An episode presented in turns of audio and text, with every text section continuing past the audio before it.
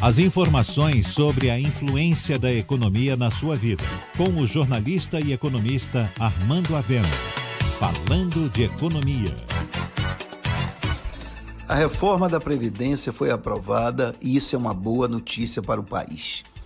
Não que com isso o PIB volte a crescer no dia seguinte, nem que a economia deslanche imediatamente ou os investidores comecem a investir de uma hora para outra.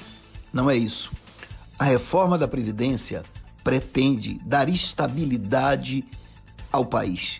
Estabilidade no sentido de garantir que o Estado não vai quebrar e, com isso, permitir que o investidor tenha segurança, saiba onde está pisando e coloque seu dinheiro com a certeza de que o Brasil não vai pedir moratória, de que as contas previdenciárias não vão estourar, enfim, o Estado será administrável mas é preciso que se diga que essa reforma não resolve o problema.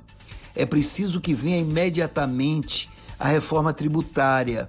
É preciso reformar a previdência dos estados e é preciso, acima de tudo, tentar investir na infraestrutura, buscar capitalizar as empresas brasileiras com a redução dos impostos, buscar modernizar o país de maneira a que possamos ter segurança no investimento. É um bom momento para o país.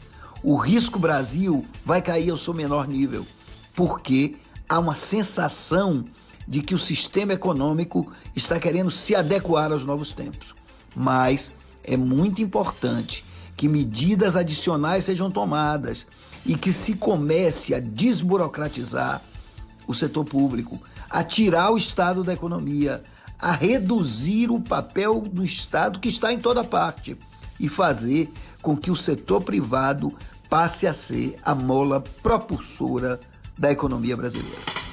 Você ouviu Falando de Economia, com o jornalista e economista Armando Avena.